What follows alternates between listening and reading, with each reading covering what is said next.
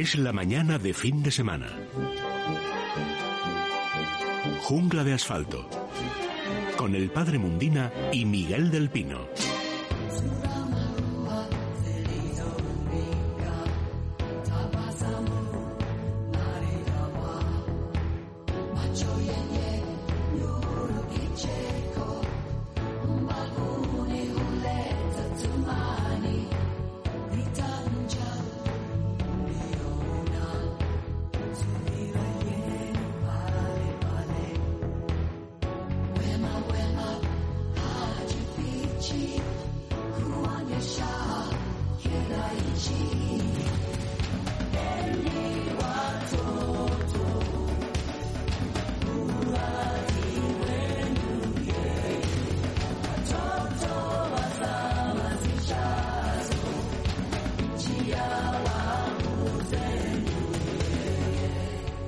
Días, tengan todos los buenos amigos de nuestra particular jungla, la jungla de asfalto. Ya saben que esto supone un paseo por la naturaleza, por la vida de los animales, de las plantas, en fin, estas cosas que tanto nos gustan a tantas y tantas personas, aunque lógicamente no olvidamos también los tremendos temas y problemas de la actualidad. Les habla, encantado como siempre, en nombre de todo el equipo de Jungla de Asfalto en estos especialillos programas de verano, su amigo Miguel del Pino, y en el control tenemos a David Fernández, lo cual supone garantía absoluta de calidad técnica. Hola David, buenos días. Empezamos.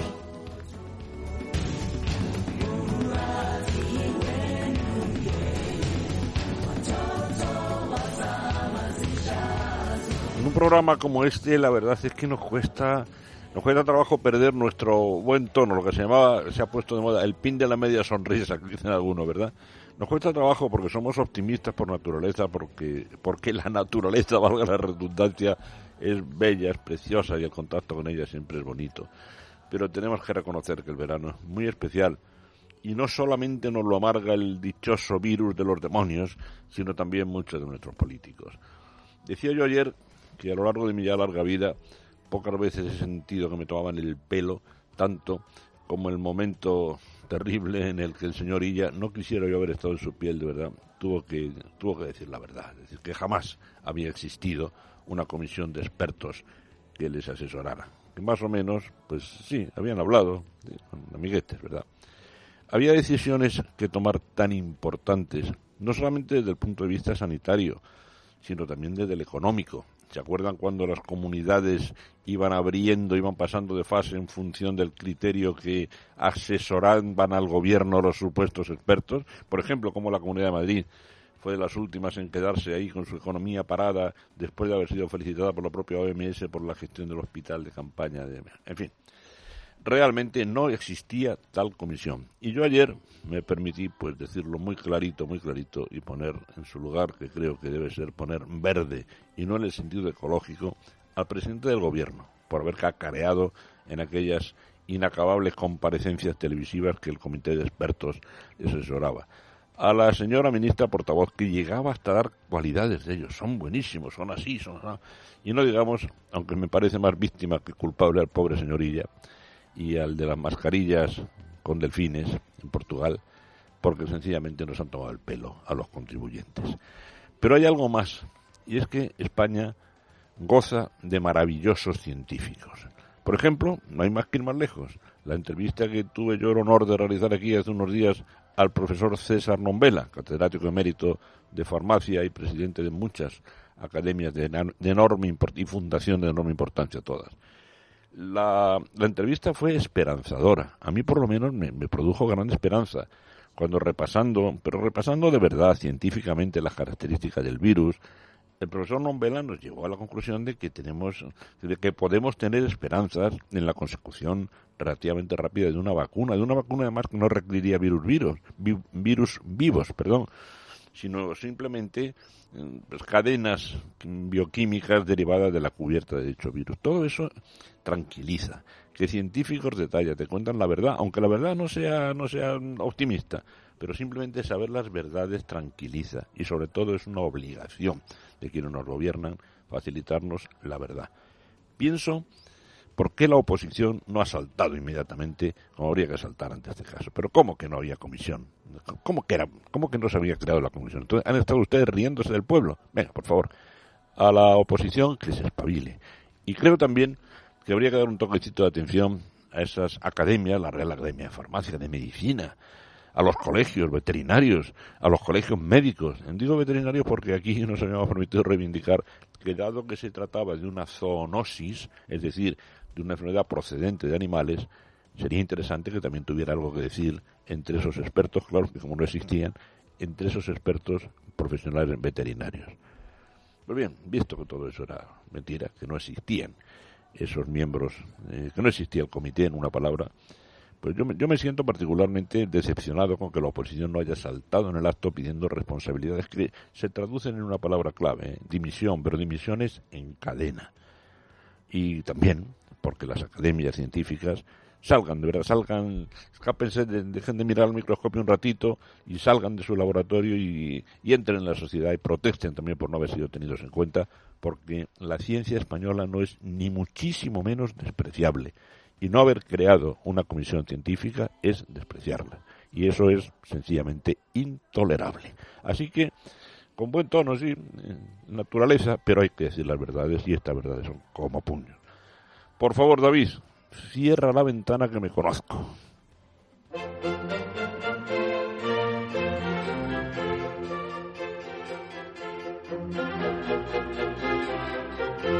Ayer le tuve que llamar la atención, perdónenme, que ya sé que yo soy nadie y tal, pero es que no me puedo contener cuando veo un perrito jadeando. Ah, ayer había unas temperaturas disparatadas.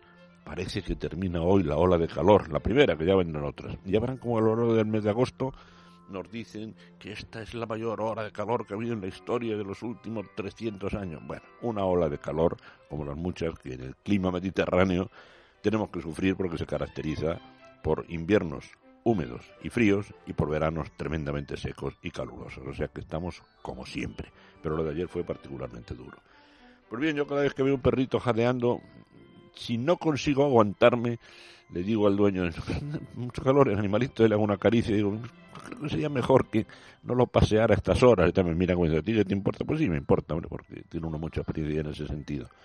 Y las plantas, madre mía. Las plantas de hoja ancha, como las, lo que suelen llamar los las pilistras, en las pilistras, o las, una planta que el padre Mundina nos habla mucho de día también, la hoja de espada, el espatifilum, no digamos las hortensias, las plantas de hoja grande oh, empiezan a caerse, a ponerse lacias, a llorar a su manera, ¿verdad? Y dicen nuestros oyentes, si estuviera aquí el padre Mundina, si el padre Mundina nos pudiera aconsejar, pues tengo una gran noticia para ustedes. Sí, sí, el padre Mundina está, y si no, óiganlo ustedes mismos. Padre Mundina, buenos días. Muy buenos días, Miguel. ¿Lo ven? ¿Ven cómo es verdad que está aquí con nosotros? ¿Qué tal, padre? ¿Pasó muy mal el día de calor ayer? Bueno, no tanto porque no salí prácticamente dentro del colegio. Muy bien hecho. Y como esto es tan grandioso y las salas son tan grandes, hay algunos lugares que tenemos, digamos, un aparatito que puede poner una temperatura Claro. muy asequible. Claro. Y esto pues te invita a que no te muevas. Claro. Además, hoy día hay aparatitos también portátiles que se pueden llevar de una habitación a otra, baratos, que gastan poca, poca, que sube es. poco la factura, ¿verdad? En fin, que hay que protegerse. O sea que usted hizo ayer lo que le indicaba el sentido común, lo que, lo que debieron hacer tantos que se fueron por ahí a tomar el sol sin deber a las peores horas del día, ¿verdad, padre? En fin. Evidente. Bueno, vamos a ver, que tenemos a los oyentes muy preocupados con sus plantas. Se han tranquilizado mucho cuando he dicho yo que el padre Mundina está aquí. Pues está. Adelante, padre, tiene usted la palabra. Pues hoy, Miguel, vamos a hablar de, una, de, de un elemento, diría yo, espontáneo de la flora de la península ibérica. Ya tenía ganas de hablar de algo que sea auténtico nuestro Venga, venga, vamos allá. y, y al mismo tiempo eh, no solamente es, digamos, de la península ibérica, sino que eh, es muy típico en zonas, sobre todo, de todo el Mediterráneo. Eso no quiere decir que también en el centro y, y, bueno, pues se puede tener. Es más, yo diría que la planta de la que vamos hoy a hablar, ojalá que aquellas personas que nunca han tenido, pues a lo mejor han tenido algún animal de compañía, que me parece estupendo, pero también es conveniente una pincelada de naturaleza metida dentro del hogar. Si no lo ha hecho usted o aquellos que incluso han tenido muchas plantas, a lo mejor nunca pensaron en una planta que es típicamente nuestra y de la zona mediterránea. El nombre de esta planta, nada menos que se llama, también tiene el nombre de arrayán, pero es el mirto. Qué nombre más bonito, el mirto. Mirto casi quiere decir amor. Y estaba consagrado a la diosa Afrodita por los pueblos helénicos. Y la diosa, eh, digamos, de la belleza del amor, de la voluptuosidad, como decía el poeta Lucrecio, pues es precisamente Afrodita. Eh, de hecho, el, el mito simboliza el amor, el nacimiento y la resurrección, tres factores sensacionales. Pero es que el mito es que ha conseguido una cantidad de leyendas que todas ellas tienen su aquel. Y una de ellas es la que voy a explicar a ustedes hoy, eh, que es una leyenda curiosa. Naturalmente, si no, eh, digamos, es verdadera, está muy bien encontrada. Y es que una mujer, amante de la naturaleza, siempre pedía al Señor que le diera algún hijo y nunca lo pudo tener. Bueno, porque la pobre pues era estéril y no había forma, y más en aquella época de la que estamos hablando. ¿Y qué es lo que Dios le sugirió? Pues usted tiene una planta preciosa que la puede cultivar y puede amarla como si fuera su propio hijo. Y esa planta se llamaba un arrayán, un mirto. Y la pobre adquirió un mirto. Y, no hay, y hay que ver cómo esa mujer cuidaba esa planta en un macetón que puso precioso y lo, lo cuidaba de tal manera que cuando venía esa época calurosa, el, el mirto no, no soporta estos calores tan intensos, directamente me refiero a que le dé el sol. Es verdad que hay mirtos que llegan a 5 o 6 metros de altura en la zona de Levante, pero nunca jamás llegan a esa altura cuando lo cultivamos en maceta, que máximo puede llegar a 60-90 centímetros. También los horticultores nuestros han logrado hacer un mirto eh, liliputiense, un mirto sin perder ninguna de sus cualidades, pero que sea de tipo bajito, con lo cual para las casas es mucho mejor, porque lo pueden tener en forma arbustiva. ¿Y qué es? ¿Qué cualidades tiene el mirto? El mirto, que por eso a él se le, se le aplican tantas leyendas como la que vamos a decir, es un arbusto eh, tan sumamente perfumado en todo él, en todo él, y no digamos ya cuando llegue el otoño y vengan las flores que son realmente singulares, porque cuando el, el capullo ya abre, digamos, se abre con esas seis o siete o ocho, eh, eh, digamos, mm, eh, como es como, como una auténtica flor, pues en, eh, cuando se abre y parece que sea realmente pues que alguien ha colocado ahí espontáneamente y adrede pues una cantidad de sépalos que están que ocupan completamente todo el todo todo el perímetro de la flor. Fíjese, padre, y, si me permite, los pétalos si, me permite padre en, la, poesía de García Lorca muchas veces eh, utiliza el, mirto y, lo compara con, con, la luna, asimila las flores del mirto con la luna, una referencia muy bonita, muy poética, ¿verdad? Muy, poética, claro. Bueno, precisamente también hemos dicho que el poeta Lucrecio la nombraba eh, la diosa de la voluptuosidad, precisamente por eso, por ser la diosa del nacimiento, de la resurrección, del amor, etcétera. Algo, tiene, Pero tiene esta flor. Los pétalos, si algo tiene la flor, Miguel, y cuando esa eclosiona, los pétalos, que son aproximadamente unos seis, aunque tenga algún otro más, pero seis se abren, y ahí aparecen los sépalos que completamente llenan, digamos, todos los pétalos. ¿Qué es lo que tiene esta planta para que se creen leyendas a su alrededor? Pues bueno, pues esta mujer que eh, pues que no podía tener hijos, el Señor le aconsejó que un mirto sería pues podía ser pues un verdadero hijo para ella en cuanto que si lo cuidaba, si lo llegaba a buen fin, disfrutaría de un perfume excelente y así lo hizo. Así lo hizo, hasta tal punto que cuando lo tenía en una época ahora estival, lo tenía en la sombra, que es donde debe de sacarse ahora el mirto en esta época, no directamente al sol, sino a una buena sombra, y, y aprovechar la luminosidad que tenemos fuera.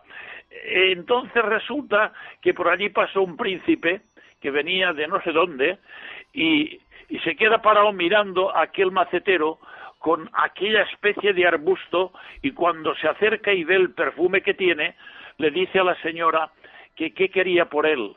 Y le decía, mire, si usted se ha enamorado de él, pues yo con mucho gusto se lo regalo siempre que usted me comprometa y se comprometa a cuidarlo como lo hago yo. Y le dice, no lo dude usted, que yo lo cuidaré, pero dígame qué es lo que tengo que darle. Absolutamente nada. Yo lo he hecho con todo el amor y con todo el cariño que es el que a usted le exijo. Bueno, pues se lo regaló y el príncipe se lo llevó y lo puso en su dormitorio que tenía una buena cristalera y por tanto gozaba de una buena luz. Y mira por dónde que la primera noche que está durmiendo el príncipe nota en la oscuridad como si alguien estuviera caminando y de hecho al poco rato se da cuenta que a su lado en la cama se pone una bellísima mujer con una eh, belleza singular. Eh, él enciende la luz, se da cuenta, pero de momento apaga porque se, es de una sorpresa tremenda. Pero mira por dónde que a la mañana siguiente él temprano se quiere levantar para poder, eh, pues bueno, eh, tratar con toda la gentileza que él llevaba dentro y su educación se lo así se lo exigía para pues cuidar muy bien a esta a esta muchacha. Y mira por dónde que ha desaparecido de su lado. Y así durante seis días. Pero el, el séptimo día lo que hizo fue coger un bucle y se lo ató en el brazo porque siempre desaparecía por la mañana aunque él la amaba incluso le ofrecía algunos encantos, pero siempre con un respeto. Y cuando este bucle se lo ata en el brazo, a la mañana siguiente, al despertarse, la tenía ahí atada y le dice, le dice la planta, que en este, en este, en este caso era la planta, pero no era la planta, era el espíritu de la planta. Y le dice, yo no soy el mirto, príncipe, yo soy el espíritu del mirto. Y en ese momento, ¡pum!, desaparece. Pero ella, antes de irse, le dijo, tantas veces cuando toque una campanilla a mi lado, que sea de plata, yo apareceré y por lo menos usted me podrá ver. Bueno, pues esto, mira por dónde que las cortesanas que estaban medio enamoradas del príncipe, porque era un gran caballero, pues resulta que eh, tocaba la campanilla y aparecía esta mujer bellísima con una, una fisonomía realmente excepcional y entró la envidia a las cortesanas y un día a patadas deshicieron todo lo que era el, el, la planta donde estaba metida dentro de incluso que, que era un, un, un, un, tiesto sensacional, pues lo hicieron trizas, lo hicieron polvo. Pues y cuando el príncipe se da cuenta, naturalmente el castigo de las cortesanas fue realmente muy serio y mandó a uno de los encargados suyos, de los servidores, que lo recogiera todo y que con muchísimo cuidado lo colocara en otro gran tiesto que él le proporcionó y así lo hizo. Y lo hizo tan bien y de tal manera que a los 15 o 20 días aquello parecía que había resucitado y él pensaba que ya se quedaba sin el mirto. Bueno, es una leyenda, Miguel, que se dice de lo que es el mirto, precisamente porque es una planta tan perfumada en sus hojas eh, verdes brillantes, y todo cuando viene el otoño y empieza a dar la flor, es realmente todo es un perfume. Y naturalmente que tiene la gente que es amante de las plantas y de las flores, no pueden eh, prescindir de tener un mirto.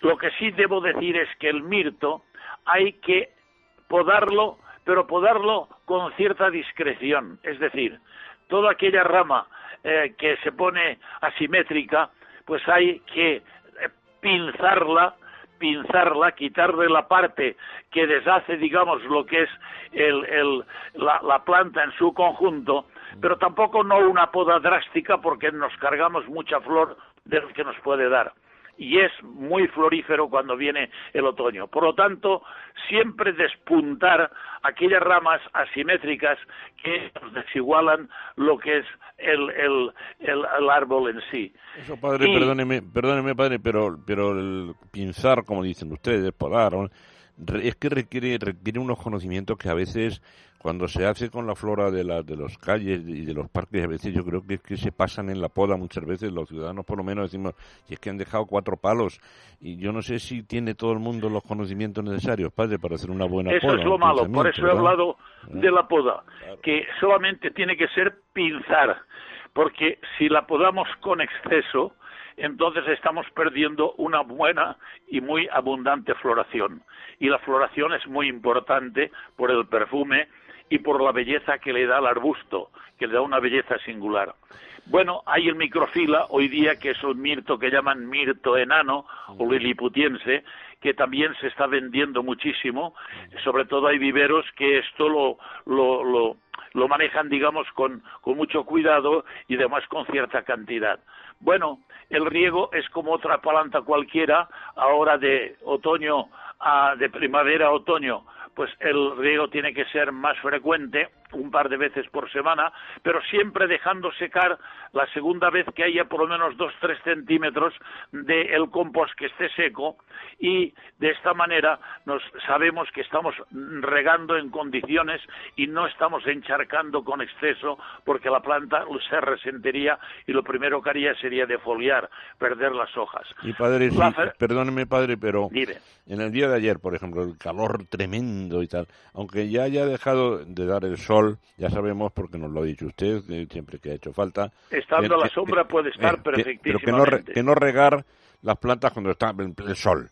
Pero incluso, por ejemplo, con calores tan extremos como el de ayer, si el sol ha pasado, pero ya, pero todavía hace mucho calor, ¿es conveniente esperar el refresquito del anochecer para regar o basta que no haga sol? Eh, siempre, en, en invierno siempre hemos aconsejado que se riegue a primera hora de la mañana. ¿Por qué? Porque la evaporación hace que no se queden las gotas encima de las hojas. Y por lo tanto, eh, en invierno tiene que ser al revés. Em, hemos de regar, eh, digamos, al anochecer muy poquita agua, muy poquita agua y nunca por encima de las plantas, sino directamente al compost. Y otra cosa si me permite, padre, otra cosa si me permite al hilo de es que claro, son tantos años ya trabajando juntos, ¿verdad? Que, he oído tantas veces consejos similares que le pregunto, a la hora de marcharnos, por ejemplo, unos días, dejamos todas las plantas juntas. Me acuerdo yo de ese amigo mío que decía que era de Córdoba, que decía, recordaba yo ayer, que las plantas son muy compañosas y que es mejor dejarlas juntas que agrupadas. ¿Es así, claro. Sí, verdad. Hombre, si en el cuarto, por ejemplo, de baño tenemos una buena luz, es el mejor sitio colocarlas ahí encima de, de una, eh, digamos, de un plástico, todas juntitas, y a ser posible bien regaditas y meterles alrededor, digamos, pues como eh, cuatro o cinco eh, dedos de, de eh, compost universal que ya lleva la turba mm. y rodearlo un poquito para que esa humedad se mantenga mejor porque claro al regar también el compost pues mantiene la humedad si no tenemos un lugar donde colocarlo porque no hay luz lo podemos poner en un lugar donde tenga una buena iluminación y podemos reunirlas todas en ese lugar y ahí pues podemos hacer mil cosas para que el, todo depende del tiempo que estemos fuera. Si son 10, 12, 15 días no tiene ninguna importancia. Ahora, si vamos a estar un mes, pues bueno, lo único que pasará es que cuando vengamos, una de las primeras cosas que hemos de hacer, entre otras, es regarlas, porque seguramente las plantitas lo estarán deseando. De lo contrario, pues no hay ningún problema y por otra parte, el, el, abonado, hacerlo una vez cada 15 días es suficiente. y por último, la propagación pues se puede propagar por esquejes, digamos, apicales de la parte alta o también de la parte que sale muchas veces de la parte baja, digamos, con que tenga un poco de talón, eh, digamos, de la parte madre, lo podemos trasplantar, pero eso sí, ponerle, digamos, un, un pequeño plástico atadito, como formando un mini invernadero, para que la temperatura y sobre todo la humedad sea constante y, y dentro de tres, cuatro semanas podemos tener enraizada la plantita. Pues nada, padre, o sea, creamos un microclima. Pues le convoco, si le parece, si está usted de acuerdo, eh, que la, la próxima semana pues llegamos cuidando ese microclima que necesitan las plantas cuando, cuando podemos cuidarlas menos y nos vamos de vacaciones. ¿Le parece, padre? Pues así es. Muy bien. Tendremos, hablaremos de otra planta, pero también aprovecharemos para dar algunos consejitos ahora, ahora en el verano, que es lo que verdaderamente importa. Ahora, padre, padre, al elegir otra planta, Cuidado que ha puesto el listón muy alto hoy con la preciosidad que nos ha traído, ¿eh? A ver qué planta elige, que el mirto ha dejado alto el listón. ¿eh? Sí, sí. Muchas gracias, padre. tenemos muchas plantas por delante, Miguel. Pues, un abrazo muy fuerte, padre. Vale, Hasta la próxima semana. Adiós, adiós, adiós. Bueno, ya ven que el padre Mundina está ahí con nosotros como siempre. Estamos en jungla de asfalto, la jungla doméstica. Vamos a intentar también salir a la naturaleza, ¿eh? que para eso tenemos por ahí sueltos, con perdón, a nuestros naturalistas de guardia. Pero la fauna y la flora doméstica nos alegran muchísimo la vida y no la descuidamos. Jungla de asfalto. Les habla encantado su amigo Miguel del Pino en nombre de todo el equipo que nos dejamos en todo el año. ¿Quieres que tu mascota esté guapa y se sienta bien? Menforsan, la marca líder en cosmética natural para tus mascotas, soluciona todas las necesidades de higiene y limpieza de nuestros fieles amigos. Todos los productos Menforsan están registrados y garantizados por Laboratorios Bilper, fabricante homologado y certificado desde 1958. Puedes encontrar los productos Menforsan en pajarerías, tiendas especializadas y clínicas veterinarias. Descubre los productos más naturales y el catálogo más completo del mercado. www.menforsan.com Colacel Antiox es único. Colágeno puro antioxidantes y vitamina C que ayudan a mejorar la piel y las articulaciones. Colacel Antiox de Laboratorios Mundo Natural. En parafarmacias y parafarmaciamundonatural.es. En esta crisis, los únicos medios de comunicación libres e independientes que van a sobrevivir son los medios que decidan sus lectores o sus oyentes. Ahora es cuando viene la batalla de verdad. Así que seguiremos necesitando su apoyo. Porque eso nos ayuda a seguir informando, a seguir estando ajenos a las presiones del gobierno. Cualquier ayuda, por pequeña que sea, es para nosotros vital. Tenéis un enlace en la cabecera de Libertad Digital. Donde podrán encontrar una pestaña específica donde se explica cómo colaborar con nosotros, bien mediante alguna donación, bien haciéndose socios del Club de Libertad Digital. Ya ha habido mucha gente que ha colaborado de esa manera. Entra en Libertad Digital, busca el enlace con la palabra colabora y apóyanos. O llama al 91 409 4002. Colabora. Colabora. Colabora. 91 409 4002. Nosotros, como siempre, lo vamos a dar todo. Colabora. Recuerda, con Mundo Natural tus complementos alimenticios, alimentación bio y cosmética natural en tu casa en 24 horas. Pedidos en parafarmaciamundonatural.es y por compras superiores a 70 euros regalo seguro. A partir de ahora tienes una misión. Límite 48 horas. Todo con un 60% de descuento en marcas de mujer, lencería y baño. Tintoretto, Woman Limited, Now Lover y muchas más. Solo para los más intrépidos. Solo para los más rápidos. Este mensaje se autodestruirá el domingo 2 de agosto. Misión límite 48 horas en el corte inglés. Toda una vida estaría contigo. Toda una vida nos han acompañado sus canciones. Varias generaciones hemos crecido admirando su voz y su particular forma de cantar. Pero junto a ti. Hoy queremos rendir un homenaje a María Dolores Pradera. Únanse a nosotros y recordemos juntos sus mejores canciones. En el pelo y en la cara. Grabó más de 50 discos y casi 500 canciones. Triunfó en España y Latinoamérica. Conquistó a los públicos más variados y sus grabaciones quedarán para siempre como un testimonio de su talento. Hoy reeditamos para la radio una gran recopilación de lo mejor de su larga carrera. Son tres discos que hemos titulado Toda una vida.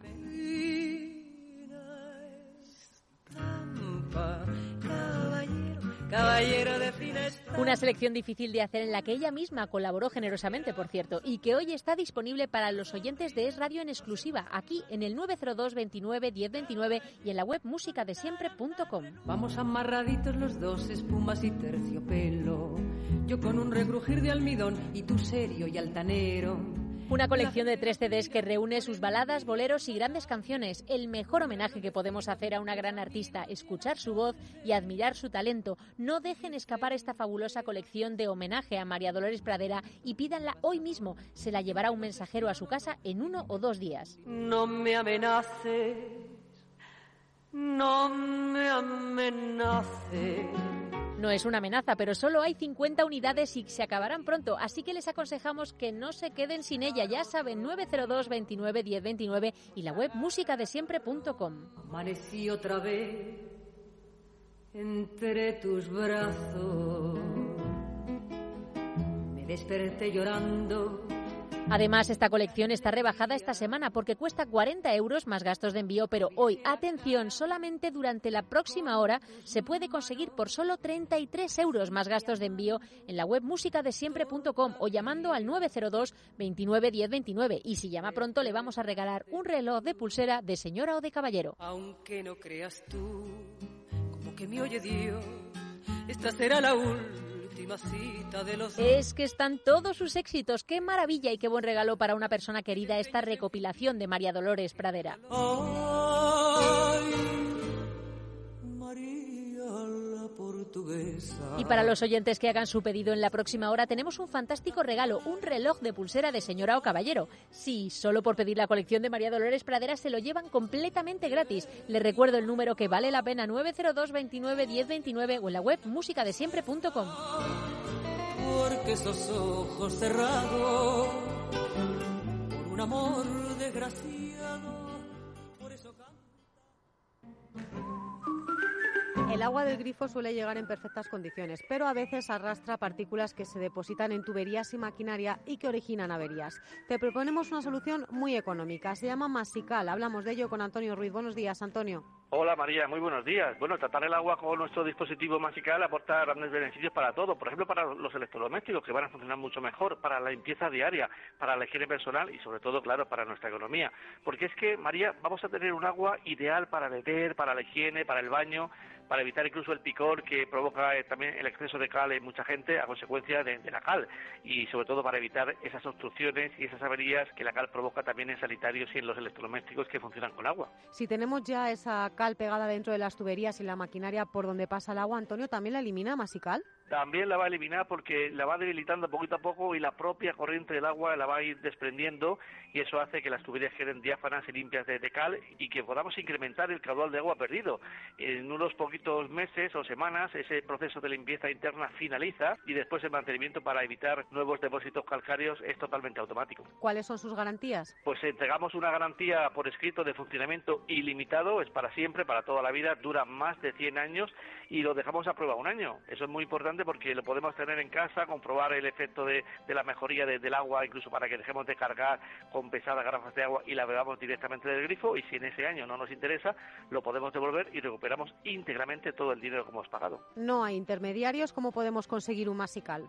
Pues o bien en nuestra web www.masical.es, que se escribe con S, o bien en el 902 107 109. Pues el precio es muy barato, vale muy poquito, vale 99 euros, pero atención porque si llamas ahora al 902 107 109 tenemos promoción 2 por 1. Pagas uno, 99 euros, pero te llevas dos, con lo cual si lo compartes pues sale a la mitad de precio cada uno. Y además, dinos que eres oyente de Es Radio, es muy importante para que no pagues los gastos de envío y te podamos añadir de regalo a elegir directamente un ahorrador de consumo de luz para toda la vivienda o bien un repelente electrónico contra todo tipo de insectos, bichos y roedores.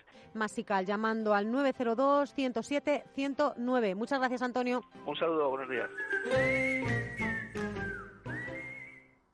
¿Quieres que tu mascota esté guapa y se sienta bien? Menforsan, la marca líder en cosmética natural para tus mascotas, soluciona todas las necesidades de higiene y limpieza de nuestros fieles amigos. Todos los productos Menforsan están registrados y garantizados por Laboratorios Bilper, fabricante homologado y certificado desde 1958. Puedes encontrar los productos Menforsan en pajarerías, tiendas especializadas y clínicas veterinarias. Descubre los productos más naturales y el catálogo más completo del mercado. www.menforsan.com Es la mañana de fin de semana. Jungla de asfalto.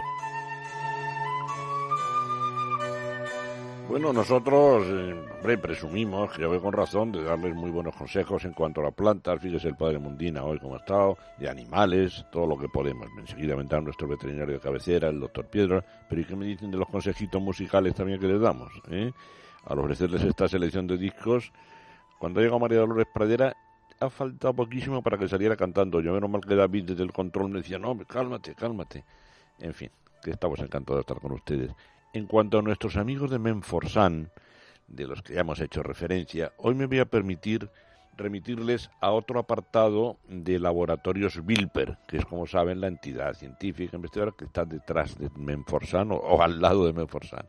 En este caso, dadas las circunstancias ambientales, la necesidad de, de, desinfección, de limpieza absoluta que tenemos que tener en todas nuestras costumbres diarias, les remito a la, a la división de investigación en este sentido de laboratorios Wilper. Busquen, por ejemplo, el Bacterisan, Bacterisan, y verán ahí, ahí encontrarán ya a partir de ahí pues la referencia de otros productos similares que también eliminan una inmensa cantidad de virus.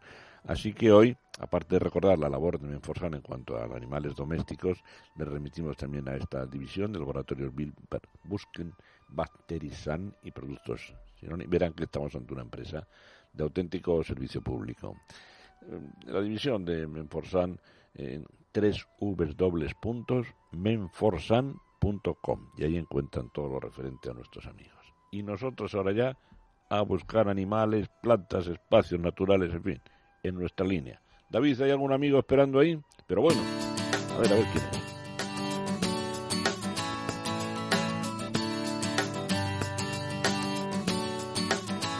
En el recorrido habitual que María Teresa nos hace todos los fines de semana, que espero recuperar la próxima semana también, descansito de María Teresa hoy, buscamos espacios y especies. Aquí queda bien el juego de palabras, ¿verdad?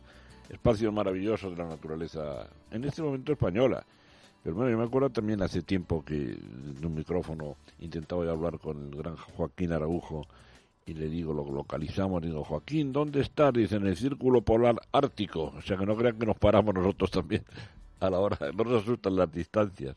Pero no sé, me imagino que estará más cerca hoy nuestro querido amigo Ezequiel Martínez. A ver en qué espacio se encuentra y luego buscaremos qué especies podemos ver allí. Ezequiel, buenos días. Hola Miguel, buenos días. Ah, la infalible, siempre ahí presente. ¿Qué tal Ezequiel? ¿Dónde estás hoy? Bueno, voy a dar mucha envidia. Estoy en el Parque Natural de Somiedo, en Asturias. Dios, de verdad sois crueles algunas veces. ¿A que sí? bueno, ¿y cómo está el día? Parece que la cornisa cantábrica, el norte de España, tiene hoy también un refresquito después de esas temperaturas completamente excepcionales en el norte de España. ¿Cómo está el día hoy? Bueno, ayer y hoy fantástico para la gente que nos gusta el fresquito. A- ayer chispeó un poquito. Entre temperaturas de ayer y hoy, pues os vais a quedar un poco 15, 17, 18, o sea, imagínate. Pero Ezequiel, que en Madrid pues, pasamos de los 40, no lo digas esas cosas, hombre. La noche con forro polar, ¿eh? Yendo, yendo por el pueblo con forro polar, imagínate. Bueno, en Bilbao, también en otras capitales del norte ha hecho muchísimo calor de manera excepcional, pero bueno, tú siempre buscando oasis. Hombre, por la, la cantidad de bosques que hay aquí, de agua y de altitud, pues es normal que en el momento que haya niebla, la temperatura baje y se esté pues de maravilla. Yo mira, no quiero no quiero tocar ni, ni mencionar por aquello de lagarto, lagarto que dicen en Andalucía, ¿verdad? Pero ya hemos tenido los primeros incendios forestales en España, eso ya tenemos la maldición de todos los veranos. Es verdad. Toquemos madera y cuéntanos maravillas de ese lugar en que estás, porque hay que fomentar más que nunca, Ezequiel, el recorrer España, el turismo interior, ya que no vienen ingleses ni belgas, ni más, pues por lo menos nosotros vamos a movernos viendo lo más bonito de España y a ver si contagiamos. Yo tengo una idea hace tiempo, Ezequiel, eh, copiada de los ingleses, que estoy enfadado con ellos ahora, pero bueno, que es la, la creación de, un, de una especie de carneo, de, bueno, el carneo es lo de menos, un colectivo de observadores de la naturaleza, lo mismo que lo hay de cazadores. Creo que es necesario que, que, que, nos unamos y que colaboremos y participemos. Los que simplemente queremos observar la naturaleza, simplemente verla, salir al campo y verla. lo comentaba alguna persona del Ministerio de Medio Ambiente, le decía, tenemos que fomentar este año más que nunca y ya a partir de este año, ya siempre, el que la gente conozca España. España es una gran desconocida, incluso con algunos amigos que viajan de vez en cuando, hombre, no tanto como los que nos dedicamos a esto, pero sí que es verdad que, a la gente le empieza a contar sitios y lugares y lo que hay en esos lugares tan maravillosos y se quedan eh, pues eh, digamos alucinados de que en España tengamos tantas cosas tan bonitas no entonces nuestros parques nacionales son una joya y nuestras 53 reservas de la biosfera también. O sea que tenemos sitio para dar y tomar y aparte de eso hay muchos lugares que no salen en las guías ni salen en ningún sitio pequeños pueblecitos con muchísimo encanto que son fantásticos. Tenemos una España realmente maravillosa de costas, de, de, montaña, de alta montaña, de valles, de encinares, robledales, alcornocales. Y además es un turismo, es un turismo que en general no es caro o no tiene por qué ser caro. Yo me acuerdo de una frase, de aquellas frases lapidarias de Félix Rodríguez de la Fuente que eran para tallarlas en piedra. Decía una vez Félix, los naturalistas hacemos toda la vida lo que los millonarios en vacaciones, ¿te acuerdas? y la verdad es, que no tiene desperdicio la frase, ¿verdad? No, no, ir para España no es caro. Primero siempre pues puedes ir en grupo de, ahora con más cuidado, pero bueno, siempre se ha viajado en grupo de, tres personas, cuatro o, en dos coches y, y luego pues puedes coger una casa rural entre varias personas hay casas rurales desde una persona, dos, tres, cuatro, hasta diez. Incluso hay casas con, con jardín y casonas y piscina que entre muchísima gente sale barato. Y, por ejemplo, perdón, y por ejemplo, ¿dónde estás tú? En Somiedo. ¿Qué maravillas encontraremos en ese lugar? Y a lo mejor con suficiente sentido de la observación y si no llevamos un, un aparato a todo, todo, volumen y si no nos ponemos gorrita de jugador de béisbol y vamos a los colorines, lo mismo vemos algún animal interesante, ¿verdad? ¿Qué podemos ver allí? Pues se puede ver de todo. Aquí, por ejemplo, la estrella de esta zona es el oso pardo, donde hay pequeños observatorios que van gente con sus catalejos y va incluso alguna empresa de observación de aves totalmente reglada, por supuesto, y desde unos puntos muy tempranos, siete de la mañana o seis y media, y luego por la tarde, última hora, se ve algún ejemplar, eso sí, muy lejos. Siempre estamos hablando de verlos bastante lejos para no asustarlos y para no molestarlos, etcétera. Luego también hay mucho turismo inglés otros países que vienen a ver pues gato montés, que vienen a ver rebecos, aves en general, o sea que aquí hay... Pues, Esperemos que no los haya ahuyentado el señor Simón, pero bueno, vamos a hablar de cosas alegres. No, aquí eh. la verdad es que yo te puedo decir que este trocito donde estoy, está en todo el parque natural, hay mm, gente, o sea, está hay gente, no te digo que esté rebosando, pero mis amigos de las casas rurales, los restaurantes están contentos porque julio fue muy bueno y agosto dicen que va a ser bastante bueno. O sea que, que la verdad es que yo creo que la gente en España se está moviendo interiormente. Claro, te sale bastante más barato porque ya al no coger un avión y al no tener que, llevar tanto equipaje, pues te puedes mover por España, incluso irte a dos parques o a tres parques o, a varias zonas y, y, en grupo. Y sobre todo que los centros de interpretación están muy bien preparados. Hay muchísimas sendas para todo tipo de públicos. O sea, tienes desde paseos mm, suaves hasta sendas de varias horas por los bosques. Siempre hay agua por todos estos sitios de la zona norte. Este año está bastante bien, los bosques están muy verdes y hay bastante agua. Y luego la gente es majísima. O sea, la verdad es que la gente de, estos lugares de montaña del interior está deseando de que, de que lleguemos de otras capitales y de otros sitios para, para atendernos fenomenalmente bien, para darnos de comer fenomenalmente bien todavía, mucho más que antes. Y lo tienen todo muy preparado, muy limpio. Ahora tenemos unos centros de interpretación que te dicen cualquier cosa que necesites, o sea que estamos muy preparados interiormente. Y, ahora, ha costado trabajo, dice quiere, ha costado trabajo. Costó trabajo, sí. Ya, lo que yo recuerdo tus tiempos gloriosos cuando hacía la exposición de la cigüeña viajera cuando la cigüeña, parece Es mentira, verdad. estaba en peligro de extinción, ¿verdad? no se le daba ninguna cobertura. ¿Y cómo conseguías tú que te autorizaran los dueños de fincas a poner un poste con un nido en- dentro de su finca, que el señor cura párroco mm, comprendiera que el nido de la cigüeña era parte del monumento que es su iglesia, ¿verdad? ¿Qué tiempos? mismo, ¿Qué tiempos? mm, yo siempre he pensado, digo, pues después de tantos años trabajando en la naturaleza y que sigues trabajando, es un esfuerzo tremendo, hombre, que ha dado su fruto muy bueno, muy positivo, personalmente muchísimo y a nivel de, de tener libros y exposiciones, como tú dices, de la cigüeña viajera, que estuvo pues casi en 100 sitios por toda España durante cinco años y la verdad es que eso fue un logro de concienciación de, la cigüeña es una, una ave que conoce todo el mundo, es una especie que conoce todo el mundo en todo el territorio nacional y servía de abanderado pues para concienciar a la gente de que tenemos pocas cigüeñas, de que esto hay que cuidar el medio, el medio ambiente, de que los niños ponía- podían hacer cosas.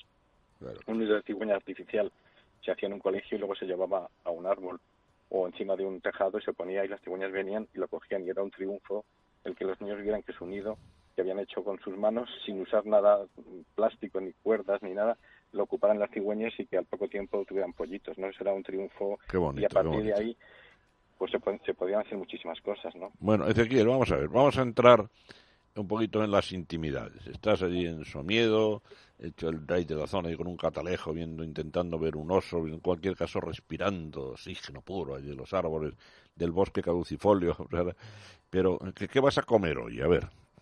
Pues hoy he quedado con un grupo de amigos y vamos a un pueblo que se llama Villar de Vildas, donde hay dos restaurantes muy majos. Eh, estos pueblos son pequeñitos y, y todo lo que hay es muy bueno y todo casero. Y iremos a uno que se llama La Corte, que es de mi amiga Soraya, donde dicen, tiene una pizarra que pone, aquí se hace la mejor fabada del mundo. O sea, que imagínate. Uy, uy, bien empezamos. O sea, que tú imagínate, y hombre, to- aquí todo es, como dicen en callos, aquí todo es bueno, aquí hombre, la carne es magnífica. Yo he traído aquí a muchos amigos, la verdad es que hasta el propio alcalde y todos mis amigos dicen, habrás traído más gente tú que nadie, porque cada vez que vienes te traes amigos, gente, familiares, das buena difusión de todo esto. Así y, debe ser. muchos amigos que han viajado por todo el mundo, incluso gente que ha viajado muchísimo por su trabajo, y les dije, aquí está la mejor carne del mundo. Y se quedaron un poco extrañados y cuando empezaron a probar la carne me miraron y seguían comiendo y al final me decían, tienes toda la razón del mundo. Dice, mira que he estado en sitios por todo el planeta, pero esta me parece una carne de las mejores. O sea, la verdad. la Ahora, mejor. eso sí, alguien se va a fastidiar porque yo no olvido el consejo que nos da siempre María Teresa y cuando hablamos de los menús y tal, dice, y un vino de tal y cual, o sidros, dice, pero absténganse los que conduzcan. Porque el, el conductor no bebe y los demás que lo paséis muy bien y que disfrutéis mucho. ¿eh? Y que vuestra alegría de hoy en Somiedo, en la naturaleza, es contagiosa. Un abrazo, querido Ezequiel. Muy bien. Un abrazo, muy bien. Miguel. Repito la frase de oro del doctor Rodríguez de la Fuente. Los naturalistas hacemos toda la vida lo que los millonarios en vacaciones.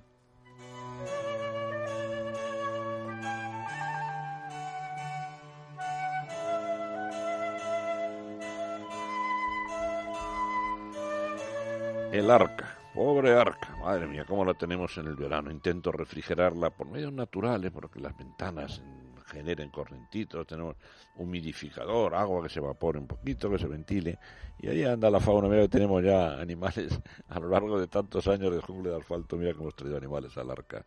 Cuidado especial tenemos nosotros en el arca y tienen que tener todos los amigos, y perdonen por la insistencia, pero es que es importante con aquellos animales domésticos, perros o gatos de tipo, me perdonan un tecnicismo, braquicéfalo. ¿Te acuerdan de la venganza de Don Bendo, donde el genial Don Pedro Muñoz Seco describe al trovador diciendo que tiene en la cabeza algo braquicefalada? Pues en este caso, braqui significa corto, o ciquito chato. Respiran peor, es que es natural completamente, y por lo tanto son mucho más sensibles a los golpes de calor, al calor en general. Pero prometía yo hace un ratito que íbamos a tener con nosotros a nuestro veterinario de cabecera y querido amigo el doctor Oscar Piedrola. Y lo mismo ha parecido ya. Voy a mirar un momento que abro la puerta del arca a ver si está por ahí. Hombre, doctor Piedrola, buenos días. Miguel, buenos días. ¿Cómo estás, querido? ¿Qué tal? Muy bien, gracias. ¿Qué tal vosotros? Bien, bien. Nosotros en Madrid ayer fue terrible. ¿Tú estás en Madrid o has tomado ya, has sí, sí, sí, las vacaciones? sufriendo el calor de Madrid. exacto. Bueno, pero tomas vacaciones en Tres Olivos, en la clínica veterinaria. Sí, Vamos a toma- tomar unas vacaciones porque además sabes que voy a ser padre, Miguel. Entonces, No, hombre, por favor. sí. Así oye, recibe En unas dos semanas Qué bien. vendrá nuestra segunda futura veterinaria o posible veterinaria. Bravo. Eso si no, si no pulso yo para que sea bióloga. Bueno, bueno, pues ahí todo se andará, que todo queda en familia, Miguel. Oye, grandísima enhorabuena. Muchísimas no la gracias, mía, de verdad. que sabes el cariño, sino de todos los oyentes no le da falto. ¿eh? Así sé, que, sé, de verdad, gracias. no, enhorabuena, muy grande, muy grande. Muchas gracias. ¿Algún consejito, así, consejito de futuro padre para los tremendos calores y nuestros animales estos días? Pues sí, la A verdad es que yo sie- siempre recomiendo que, que al mediodía a los perros, entre las 2 y las 5 de la tarde, o la 1 y las 5, que, que los perros hagan muy poquito. Bueno, por supuesto que no vayan a correr, ni que les tiren eh, pelotas, y que lleven siempre un poco de agua. O sea, evitar horas de muchísimo, muchísimo calor, sacarles temprano. Fíjate, Miguel, yo, yo he sacado a mis dos perritas esta mañana, y ya a las 9 de la mañana, cuando volví a casa, hacía muchísimo calor ya. Sí, sí, efectivamente, es que es uno de los horrores de esta, de esta ola, que no nos deja muchos, muchos horas de descanso, ¿verdad? Hace calor todo el día y no digamos las noches. Lo, lo de noche tropical le suena a uno a estar escuchando allí una, un ritmito en una terraza de, de- de Copacabana, pero no, no es eso. ¿verdad? No, no, de luego que no. Y bueno, pues es sentido común, evitar las, las, las horas de mucho calor, sacar eh, con, con, con alguna botellita de agua. Ahora venden eh, botellas que llevan incorporado un bebedero, que, que, son muy prácticas. Ah, sí, sí, y mojar sí. un poco al animal, sobre todo por, por el único sitio donde los perros eh, sudan, que es, que, que es en las almohadillas, en las ingles, lo que es la axila. Y bueno, hay, hay gente que lleva un pulverizador que me parece muy bien para irles, irles refrescando y buscar la sombra, Miguel. Yo, yo he- lo he utilizado árboles. mucho. En mis tiempos, cuando tenía no uno, sino muchos perros, he utilizado muchísimo el pulverizador. Y ahora lo utilizo con los canarios, Oscar. De vez en cuando Sí, me paso, sí. los primeros días me verá como diciendo, adiós, adiós, que viene, que viene. Sobre todo si el pulverizador no está bien graduado y sale muy fuerte. Pero ahora me mira como diciendo, ah, que bien, viene, viene con el pulverizador. El padre mundial lo llama el fluflu. Dice. Fluflu, exacto. fluflu para los perros también, ¿verdad? Sí, sí, le viene muy bien. Oscar, y si se presenta alguien en la clínica pues con un perro con golpe de calor, ¿qué, qué, qué- qué hacéis de inmediato? ¿Cuáles son las primeras medidas? Bueno, bueno el- lo primero que tenemos que hacer es intentar mm, bajar la temperatura. Hay que cogerle una vía, segura, muchas veces cogemos dos vías para entelar, para intentar mm, meterle fluidos. Eh, no conviene tampoco por- porque mucha gente hace igual, igual ocurre en humanos. Tú- cuando tú tienes un golpe de fiebre, que estás en 40 de fiebre, no Sí. puedes meter a, a, a esta persona en, en una bañera con hielo porque le da un choque térmico, eso no puede Claro, ser. Hay que irle bajando claro. la temperatura poquito a poco. Suavemente, Entonces, claro. Exacto, si me intentar- permites, a la hora también de esta persona que dice, a mí no me afectan los cortes de digestión en el baño, no te afectan hasta que un día te ahogas, ¿verdad? Pues que antes de, someter el cuerpo a un, a un choque térmico así, de estar tomando el sol y meterse en el agua, pues Exacto. mojarse las muñecas, los tobillos, la nuca, ¿verdad? Preparar el cuerpo un poquito. Preparar el cuerpo, exacto, porque así le- le- el cuerpo se produce vasoconstricción periférica, va avisando al cuerpo que, que, el- que la temperatura puede bajar un- unos grados cuando nos metemos en una piscina, en un río o en algún sitio. Yo cada vez que alguien me dice que siempre hay alguno así que va un poco de cacha, digo, no, yo, no respeto las digestiones, yo me meto en el agua siempre, aparte de su coeficiente mental empieza a ponerlo levemente en duda. Uy, uy, uy, qué mal funciona esto. Pues bueno, pues tómate unas vacaciones muy bien te las mereces, querido Oscar, enhorabuena gracias, adelantada.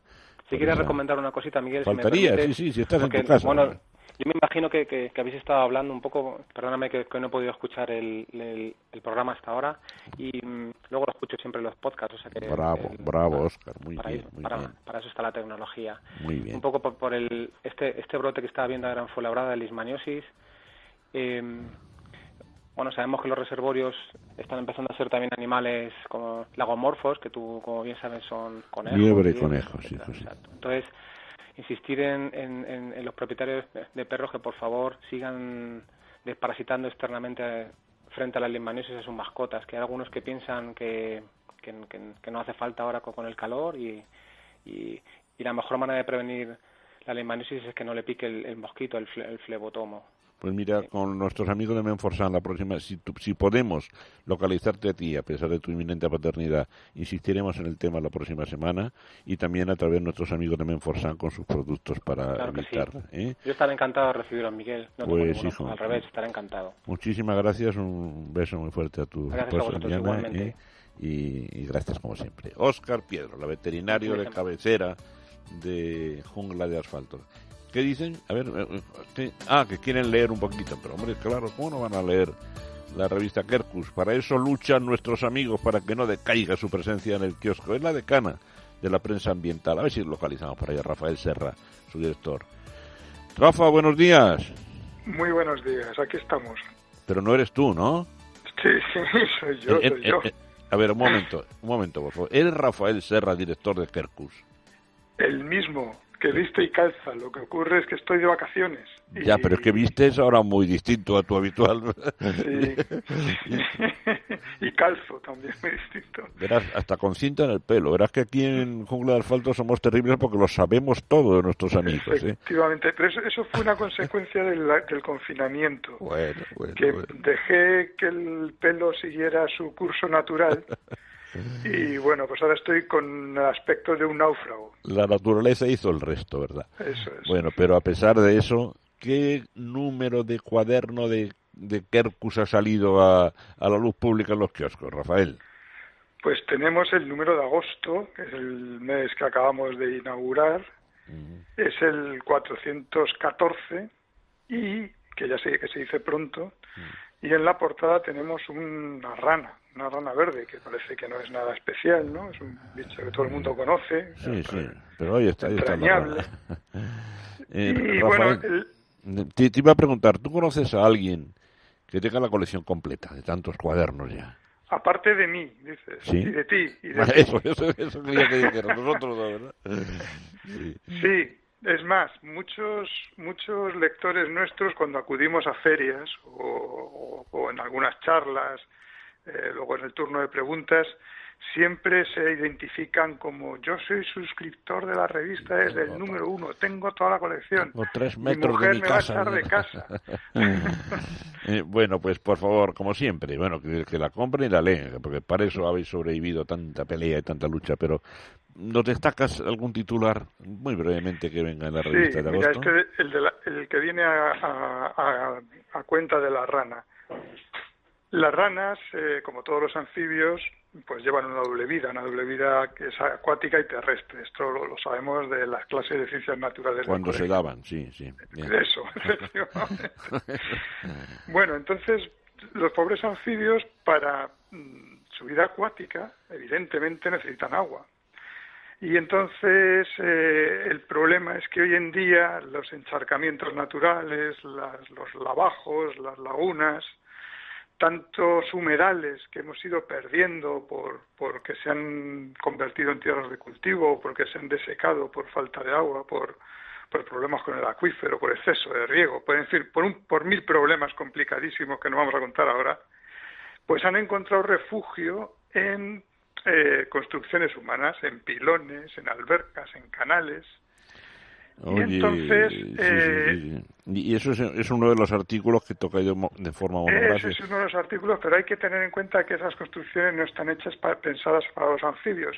Hay que facilitarles la entrada y la salida. Ese es el mensaje principal. Te voy a convocar, eh, Rafa, si, si para la próxima semana, yo precisamente por ese problema de los anfibios en cuanto a supervivencia y también por las enfermedades que les acosan, te quería convocar para la próxima semana. ¿Estará localizable, en principio te podamos confundir con un hippie, estará localizable la próxima semana? Estaré localizable, eh, desde luego. Bueno. Otra cosa es que me localicéis porque Vamos a paro, ahora paro, paro, menos, paro quieto menos que cuando estoy metido delante del ordenador. Pero en el teléfono siempre me, me localizáis y a lo mejor con, el con tema este- con un poquito de tiempo, yo encantado. El tema este de la supervivencia de los anfibios creo que es de, de- de especial interés para los naturalistas. Intentaremos localizarte. Mientras tanto, mira, a ver si nuestros oyentes para entonces se tienen ya leído Kerkus. ¿eh? Un abrazo muy fuerte y Otro- muchísimas gracias. Otro de mi parte, igualmente a vosotros. Y por nuestra parte, pues nada, David, hasta la próxima semana. ¿eh? Para mí, en nombre de todo el equipo de Jungla de Asfalto, por su amigo Miguel del Pino, que ha sido un verdadero placer hablarles y volveremos la próxima semana. Muchísimas gracias. Hasta entonces.